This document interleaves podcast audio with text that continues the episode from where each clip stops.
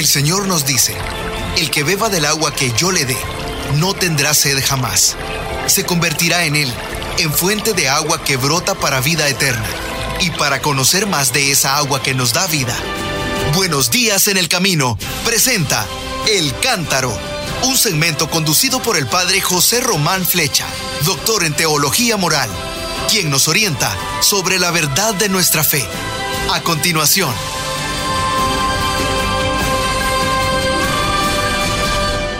Mis queridos hermanos, soy el padre José Román Flecha, sacerdote de la diócesis de León, en España, y les hablo desde la ciudad de Salamanca. Hoy es miércoles y ha tenido lugar la audiencia general del Papa en la Plaza de San Pedro.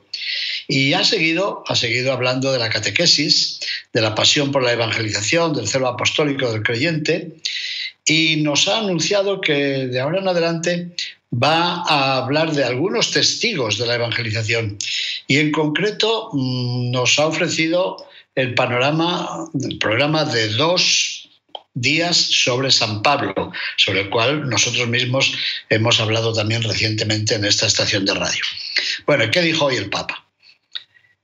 Queridos hermanos y hermanas, buenos días. En el camino de catequesis sobre el celo apostólico, Empezamos hoy a mirar algunas figuras que en formas y en tiempos diferentes han dado testimonio ejemplar de qué es lo que quiere decir la pasión por el Evangelio. Y como era de esperar, el Santo Padre ha elegido como primer testigo al apóstol Pablo. Y nos ha dicho, a él quisiera dedicar dos catequesis. Bueno, pues la historia de Pablo de Tarso Tarso es la ciudad de Cilicia donde él había nacido, o donde se había criado al menos. La historia de Pablo de Tarso es emblemática sobre este argumento. Si leemos la carta a los Gálatas, en el primer capítulo nos habla mucho de sí mismo, de lo que era antes y de lo que vino a ser después. Y en el libro de los Hechos de los Apóstoles, en tres ocasiones distintas, como ya hemos contado en alguna ocasión, se habla de la conversión de Pablo o el encuentro con Jesucristo. Pues en estos textos podemos detectar que su celo por el Evangelio aparece normal después de su conversión.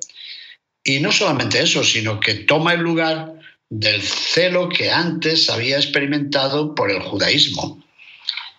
Así es, era un hombre movido por el celo, por el amor, por el estímulo ante la ley de Moisés, ante el judaísmo. Pero después de la conversión, ese mismo celo continuó, pero continuó para proclamar el misterio de Jesucristo, para anunciar el Evangelio, para predicar al Señor.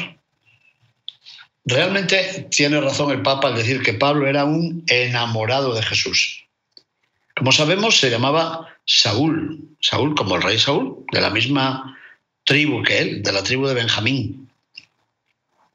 Y ya era, ya era celante, ya era enamorado de la ley de Moisés, se había educado a los pies de Gamaliel, como sabemos, pero Cristo eh, convirtió su celo, lo cambió de la ley de Moisés al Evangelio. Antes, antes de su conversión, debió de pensar que el movimiento de los que seguían a Jesús podía ser un peligro para Israel y para la misma ley de Moisés. Así que su impulso primero fue destruir la iglesia, destruir aquella comunidad. Y después pasó de destruir a construir. Y el Papa se hace una pregunta, como tantas veces. Bueno, ¿y qué ha sucedido? ¿Qué sucede de la destrucción a la construcción? ¿Qué es lo que ha cambiado en Pablo?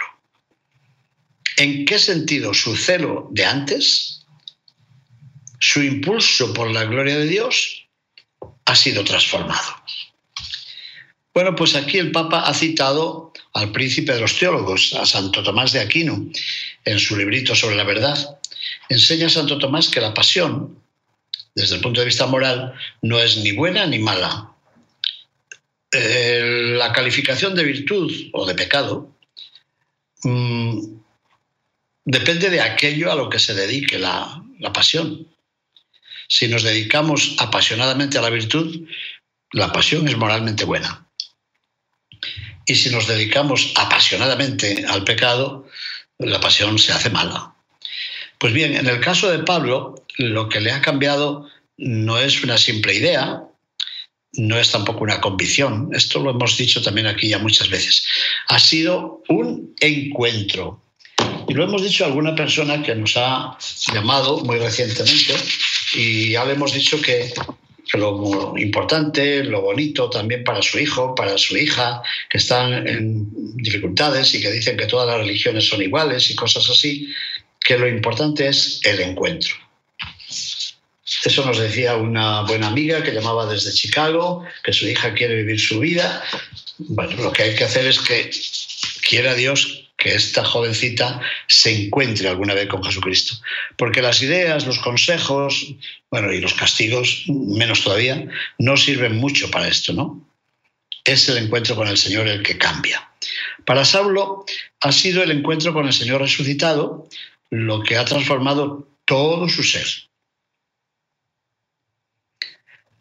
Era un hombre muy apasionado, ¿verdad? Bueno, pues su humanidad, su pasión por Dios, su pasión por la gloria de Dios, no fue aniquilada, fue transformada, fue convertida por el Espíritu Santo. Porque en realidad eh, el único que puede cambiar nuestros corazones es el Espíritu Santo, no se nos olvide. Ese Espíritu que sopla donde quiere y como quiere, como le dijo Jesús a Nicodemo. Bueno, pues así ocurre en cada aspecto de la vida de Pablo. Precisamente como sucede en la Eucaristía, me ha gustado mucho que el Papa haya hecho esta alusión. El pan y el vino no desaparecen, sino que se convierten en el cuerpo y la sangre de Cristo. Bueno, pues algo parecido podríamos decir de la vida de Pablo. El celo de Pablo permanece, pero se convierte en celo de Cristo. Cambia el sentido, pero el celo es el mismo. Se podría decir, Santo Padre, que ocurre algo parecido a lo que nos dice el Evangelio con relación a la vocación de los apóstoles. Eran pescadores de pescado, pescadores de peces, y los convierte el Señor en pescadores de hombres. Pues algo así. Pablo es un hombre que vive el celo por la gloria de Dios que se manifiesta en la ley de Moisés. Y después vive también el celo por la gloria de Dios que se ha manifestado en Jesucristo. Cambió el sentido. Al Señor se le sirve con nuestra humanidad, con nuestras prerrogativas, con nuestras características, con nuestro estilo de vida, pero lo que cambia todo no es una idea, sino la vida, la vida entera, la vida auténtica. Así lo dice el mismo San Pablo en la segunda carta a los Corintios, en el capítulo 5, versículo 17. El que está en Cristo es una nueva creación. Pasó lo viejo, todo es nuevo. Así es. Eso que dice San Pablo se le puede aplicar a él. El encuentro con Jesús lo cambió desde dentro, hizo de él otra persona. Y eso puede pasar contigo y conmigo y con todos nosotros. Si uno está en Cristo, es, como dice Pablo, una nueva criatura. Y este es el sentido de ser una nueva criatura. Convertirse en cristiano no es un maquillaje que te cambia la cara.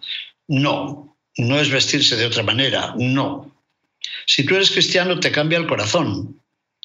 Pero si tú eres cristiano de apariencia, solamente de apariencia, dijo el Papa, esto no va bien. Cristianos de maquillaje, eso no está bien. Está bien la idea. Cristianos de maquillaje. Yo suelo decir algunas veces cristianos de máscara, de mascarilla, de tapabocas. Pues no. El verdadero cambio es el del corazón. Y eso sí, eso sí que le sucedió a Pablo. La pasión por el Evangelio no es cuestión de comprensión, no es cuestión de estudios, que también son necesarios, claro, pero no generan la pasión por el Evangelio. La pasión por el Evangelio significa recorrer esa misma experiencia de caída y resurrección, caer y levantarse. Y esa experiencia la vivió Saulo, llamado Pablo. Y esa experiencia está en el origen de la transfiguración de su impulso apostólico. Y aquí el Papa dijo algo que me viene muy bien y tal vez les venga bien a alguno de ustedes. Dice, tú puedes estudiar toda la teología que quieras. Tú puedes estudiar la Biblia y todo eso. Y sin embargo, convertirte en un ateo o mundano. Porque no es una cuestión de estudios. En la historia ha habido muchos teólogos ateos. Bueno, qué susto me da esto. No es una cuestión de estudios, pero antes ha dicho, eso no quiere decir que tú no estudies, ¿no? Está bien estudiar, pero el cambio viene por otro lado. Estudiar es necesario, pero no genera la nueva vida de gracia. Y él cita a su fundador, a San Ignacio de Loyola. En el librito de los ejercicios espirituales dice San Ignacio, no el mucho saber harta y satisface, satisface al alma, más el sentir y gustar de las cosas internamente. Así que no es cuestión de saber, sino de saborear, como digo yo otras veces, ¿verdad? Se trata de las cosas que te cambian por dentro, que te hacen saber otra cosa, gustar otra cosa, paladear otra cosa, saborear otra cosa. Y como siempre el Papa nos lanzó unas cuantas preguntas. A ver, que cada uno de nosotros piense en esto. ¿Yo soy religioso? De acuerdo. ¿Yo rezo? Sí. ¿Yo trato de cumplir los mandamientos? Sí. Pero, ¿dónde está Jesús en mi vida? Ah, no, bueno, yo hago con lo que manda la iglesia. Y el Papa vuelve a preguntar, ¿pero y Jesús? ¿Dónde está? ¿Has encontrado a Jesús? ¿Has hablado con Jesús? ¿Lees el Evangelio? ¿O hablas con Jesús? ¿Te acuerdas de quién es Jesús? ¿Cuántas preguntas, eh? Todas seguidas, una cascada. Jesús, ¿dónde está? ¿Lo has encontrado? ¿Te has encontrado con Él? Y nos dijo el Papa, esto es algo que nos falta muchas veces. Pues bien, cuando Jesús entra en tu vida, como entró en la vida de Saulo, llamado Pablo, cuando entra Jesús, cambia todo. Y añadió algo, algo del chismorreo, del mitote. Dijo, muchas veces hemos escuchado comentarios sobre la gente. Mira ese otro, ese que era un desgraciado y ahora es un hombre bueno, esa es una mujer buena. Pero ¿quién lo ha cambiado? ¿Quién lo ha cambiado? Jesús. ¿Ha encontrado a Jesús? ¿Tu vida, que es cristiana, ha cambiado? Eh, bueno, no, más o menos, sí. No me lo estoy inventando, ¿eh? El Papa hizo todo este juego de palabras. Tu vida es cristiana, pero ¿te ha cambiado? ¿Y qué dices? Que sí, que más o menos, como dicen en otros países de América Latina, más o menos, más o menos, sí. Bueno, pues si Jesús no ha entrado en tu vida, no ha cambiado. Tú puedes ser cristiano por fuera solamente, pero no, no, no, así no vale. No se vale. No, debe entrar Jesús. Y eso sí, eso te cambia. Y eso es lo que le sucedió. Eso le sucedió a San Pablo. Consecuencia. Es necesario encontrar a Jesús. Y por esto Pablo decía que el amor de Cristo nos impulsa. Es lo que te hace arrancar, lo que te lleva adelante, es el motor, y el mismo cambio le sucedió a todos los santos que cuando encontraron a Jesús se decidieron a ir caminando hacia adelante. Bueno, y después el Papa dijo, bueno, vamos a hacer otra reflexión. Otra reflexión sobre el cambio que tuvo lugar en la vida de Saulo, llamado Pablo. De perseguidor se convirtió en apóstol de Cristo. Dice ¿no se dan cuenta? En él se realizó una especie de paradoja.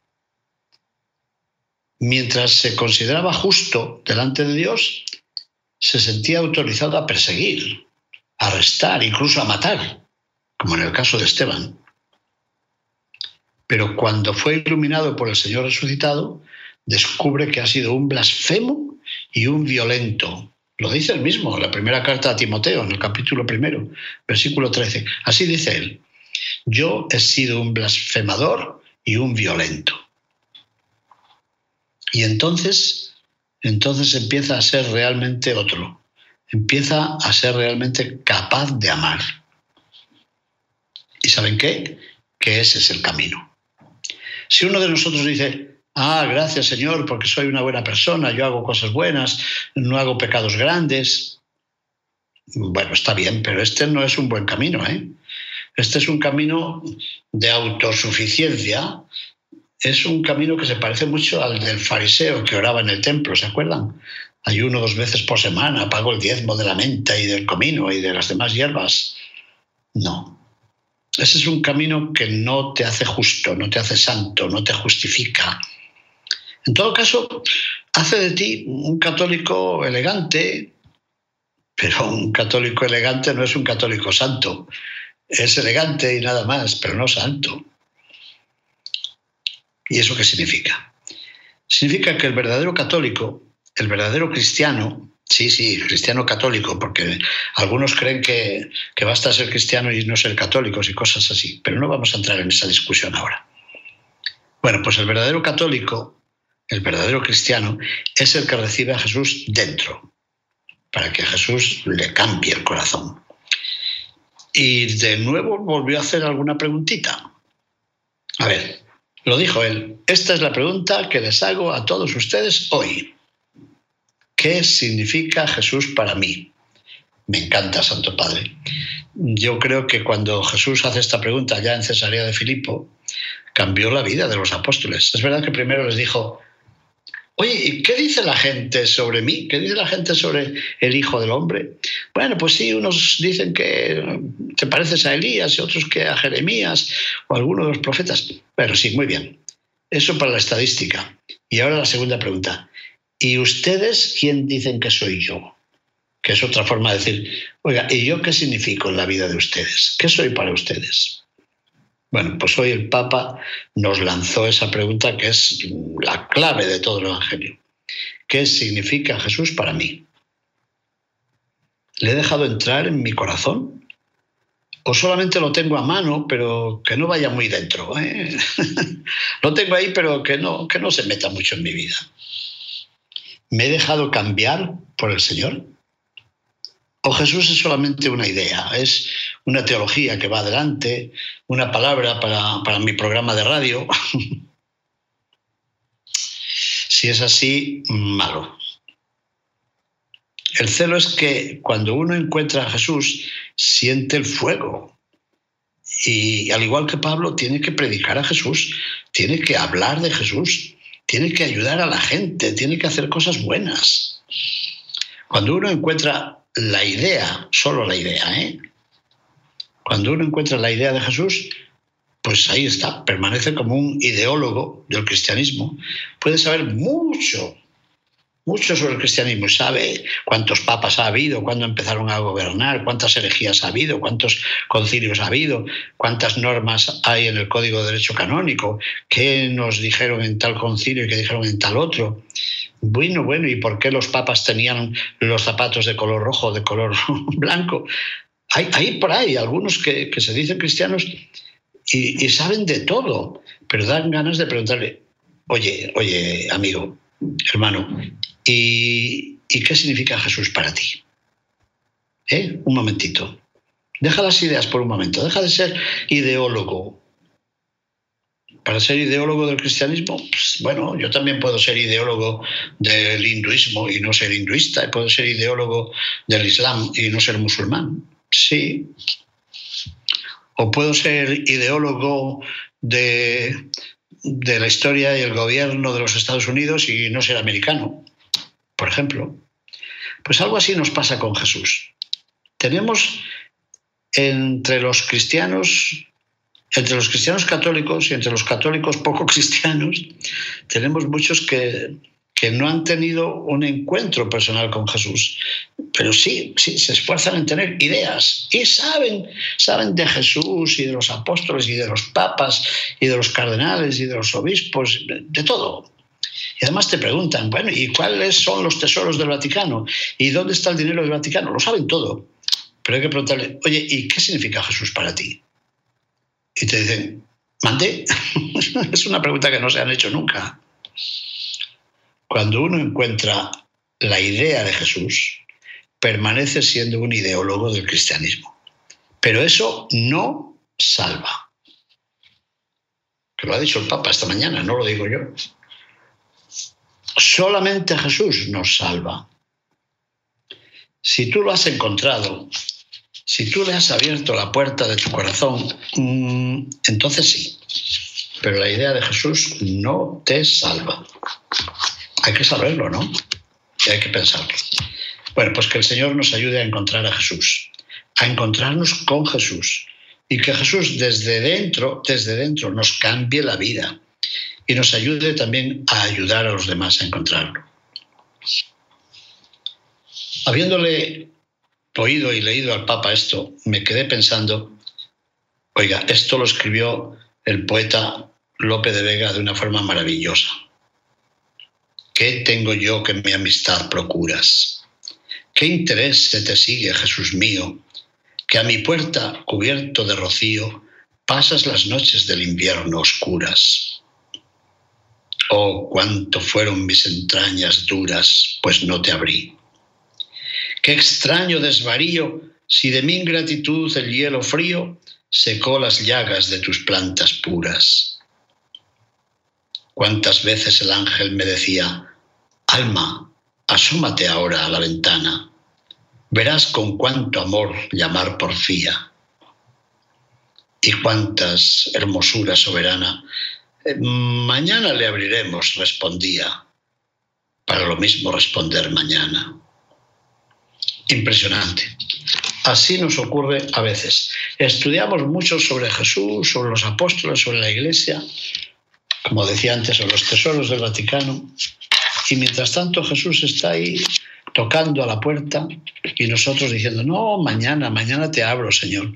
Y no le abrimos nunca, porque mañana volvemos a decir mañana, mañana, mañana. Bueno, mis queridos hermanos, muchísimas gracias por su atención. Que el Señor nos ayude a abrir nuestro corazón y abrir el corazón para que Él pueda entrar y para que pueda cambiar nuestra vida, como Él sabe, como Él quiere y como Él puede. Muchas gracias, bendiciones. Buenos días en el camino presentó El Cántaro con el Padre José Román Flecha. Esperamos que hayas disfrutado de este mensaje producido por El Sembrador. Si resides en Los Ángeles y a sus alrededores, recuerda que puedes ver la programación de ESNE las 24 horas al día a través de la señal abierta digital en Canal 56.2 y por la radio. También nos puedes escuchar y ver por medio de la aplicación ESNE en tu celular. Búscanos en las redes sociales y en nuestro canal de YouTube como Noel Díaz ESNE. No te pierdas la gran variedad de mensajes y artículos religiosos para el crecimiento de tu vida espiritual. El número de nuestras oficinas es el 773 777-7773 y puedes visitarnos por internet a elsembrador.org. El Sembrador Nueva Evangelización. Gracias por ser parte de esta gran familia. ¿Sabías que? La 540M en Salinas, California es la primera estación de ESNE, con programación 100% católica, totalmente en inglés, y la gran noticia es que la puedes escuchar en cualquier parte del mundo, a través de la página jesusthesower.com y de la aplicación ESNE. Pasa la voz a tus hijos, amigos y familiares que se comuniquen mejor en inglés para que reciban el mensaje de la palabra de Dios.